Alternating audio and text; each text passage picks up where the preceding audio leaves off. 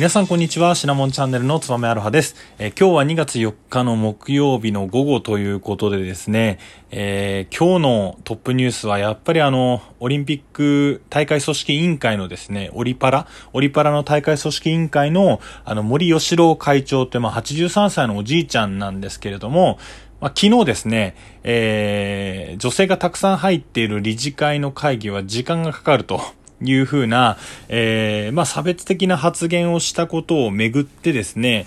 つい先ほど、えー、森吉郎会長の、まあ、謝罪会見というかですね、会見が開かれて、で、それもまた叩かれるんじゃないかっていうふうに言われておりまして、まあ、というのもこれは何かっていうとですね、えー、まあ、女性がたくさん入っている理事会の会が時間がかかるっていうことで、まあ、森さんが会見したことに対して、えー、それはかなりまずいんじゃないかというので、えー、記者会見を開いて、えー、その中ではですね、オリンピック・パラリンピックの精神に反する不適切な発言だったというような話だったんですけれども、謝罪会見の中でですね、えー、ちょっと発言としてこれはやばいんじゃないかと思ったのが、あの、男性と女性と、あと両性っていう言い方をしたんですね。で、おそらくこれあの LGBTQ にあの、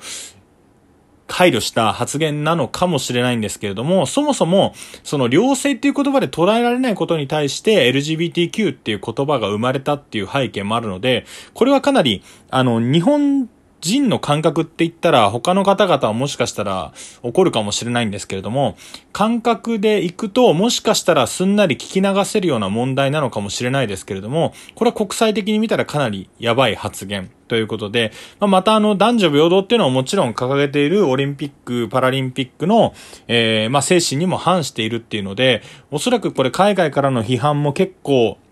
受けるんじゃないのかなというふうに思います。で、このパラリンピックク、あ、オリンピック・パラリンピックの大会組織委員会っていうのは、あの、あくまでも、えー、我々が決めるものではなくて、おそらくまあ政治の世界であったり、スポーツの世界っていうところから、えー、推薦があって、もろもろ決めるものだとは思うんですね。で、この森吉郎さんっていうのは83歳でも、かなりご高齢なんですけれども、おそらくまあメイドの土産にですね、この、大会を成功させて、で、この方もともとラグビー選手だったので、あの、ラグビーワールドカップ、あの、日本でも開催されましたけれども、それの成功も引きずりながら、オリンピック・パラリンピックを開催していこうというような、えー、目論みがあったのかもしれないですね。で、あの、まあ、今回このラジオではですね、この森吉郎さんのですね、えー、プロフィールを紹介させていただければというふうに思います。で、あの、まあ、皆さんどこまでご存知なのかっていうのはありますけど、あの、意外とこの人すごい人なんですよね。でこの方の日本の石川県に出身、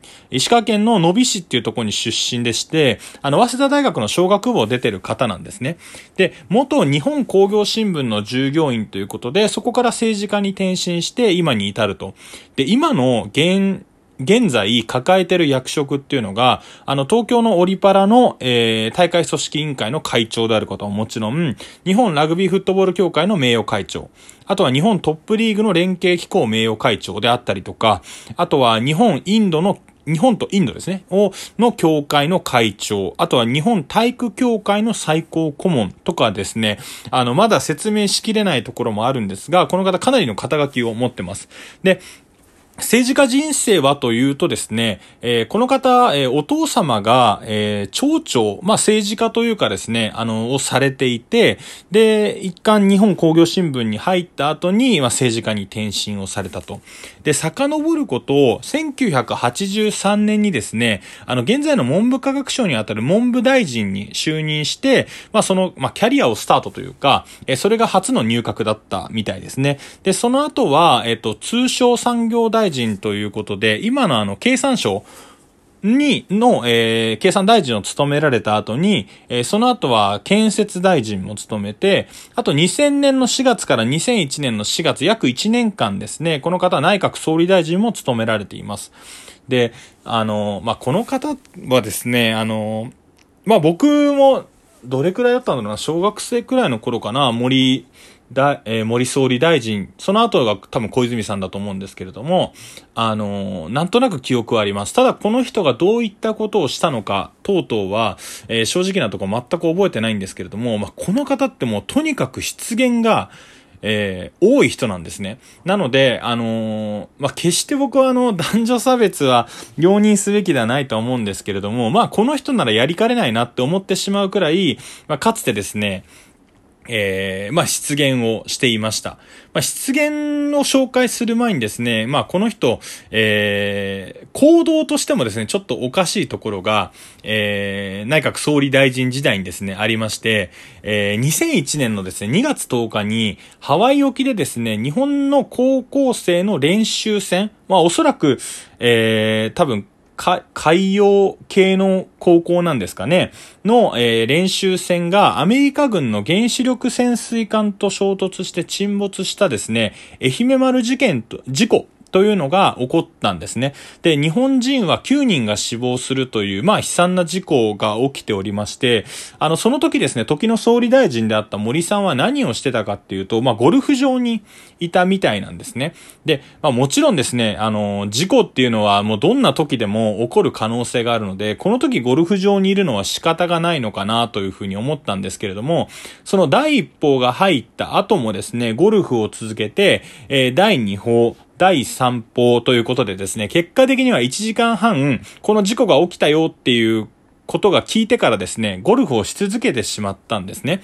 で、まあ日本側はですね、この危機管理上かなり意識としてまずいんじゃないかっていうふうに、まあその当時のあの国会とかでも取り上げられたみたいなんですけれども、まあこの時のアメリカ側は、あのブッシュ大統領だったんですけれども、あの子供の方のブッシュ大統領ですね。これはまあ事故の責任は全てアメリカにあるということをですね、発言してくれてなのか、そういったさ発言をして、まあ謝罪をしたことでですね、こう日本とアメリカのこの対応の差っていうのがかなり鮮明に出て、しまったんですよね。まあこういったところからも、あ正直なところこの人が、こう今何をすればいいのかっていう優先順位はですね、今あのおじいちゃんだからああいう発言をしてるわけではなくて、あのもともとこういった資質がある方だったんですよね。まあ資質があるっていう言い方もあれですけれども、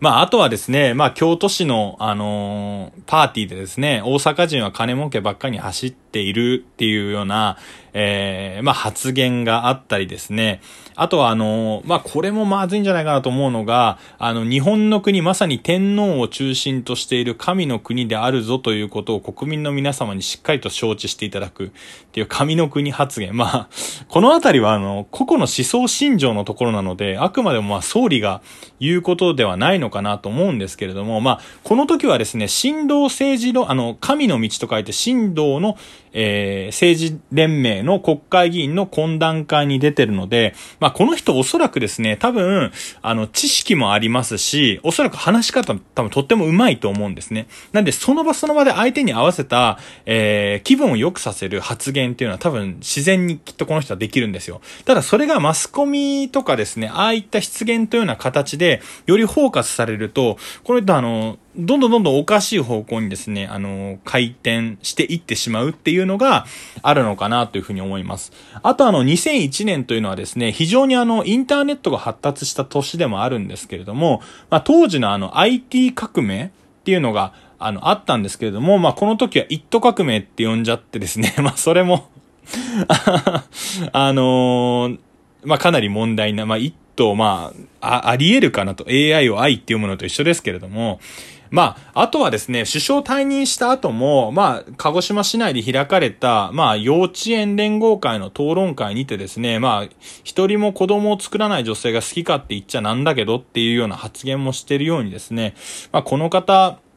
まあ、そうしたまあ考え方っていうのが、あの、残ってしまってるのかなと、83歳のおじいちゃんなので、で、それをですね、やはり日本国内だと、この人がなんで、えー、東京五輪のですね、この会長をやってるかというと、やはりこの人に力があって、なおかつ非常に調整がうまいだと思うんですよね。で、ある程度このまとめるっていうのは強引なところも必要だとは思うので、そういった強引な部分もですね、評価されて会長されてるんだと思います。ただそれが今回ですね、こういった発言が出てきてしまうとですね、その力が悪い方向に働いてるということでですね、まあ今回、えー、まあ問題になってるわけですけれども、だ、わけですけれども、えー、残念なことにですね、この政治っていうのは、まあ国民の、えー、なんていうの言えばいいんですかね、こう価値観とか国民のレベル感の映し鏡なんですね。で、僕は少なくとも若い人たちって、これもですね、ちょっともしかしたら、あの、差別的なところなのかもしれないですけれども、若い人たちっていうのは、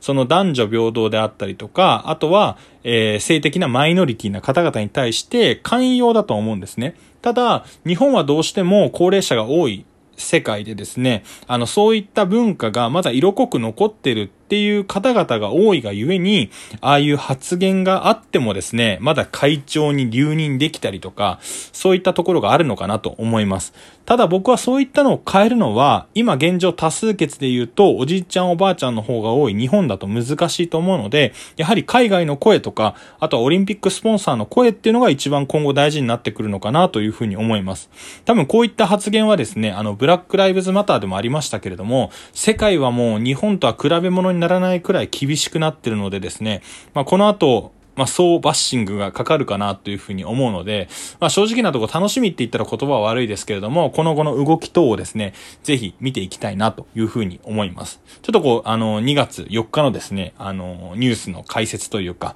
まあ、森さんのご紹介に終始しちゃったんですけれども、あの、ぜひ、あの、聞いていただいてありがとうございました。またよろしくお願いします。